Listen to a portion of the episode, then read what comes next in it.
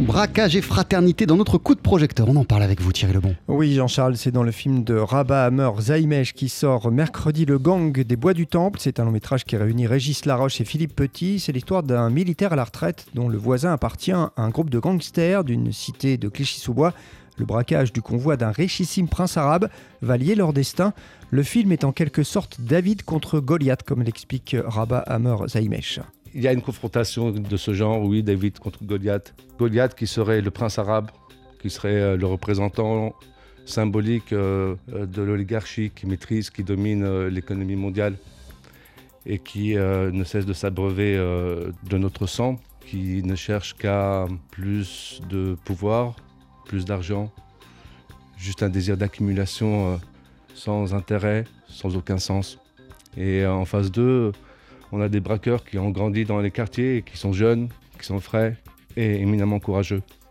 Et surtout fraternels entre eux. Alors oui, euh, Thierry, la solidarité est au cœur de ce film. Oui, entre euh, ces braqueurs euh, qui ont aussi beaucoup d'humanité, notamment ce qui concerne leur famille, il y a de la violence bien sûr, mais elle n'est pas forcément là où on pourrait le penser. Elle est vraiment dans cet antagonisme entre ces jeunes issus des quartiers populaires et puis ce prince arabe D'ailleurs, parmi ces jeunes, beaucoup sont d'origine nord-africaine.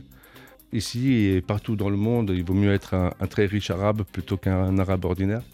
C'est la violence du système. Les lascars des cités euh, ont parfaitement conscience qu'en réalité, euh, ce que propose cette caste oligarchique, euh, c'est tout simplement que des rapports, non seulement que de domination, mais de prédation. Ils veulent surtout pas en faire partie.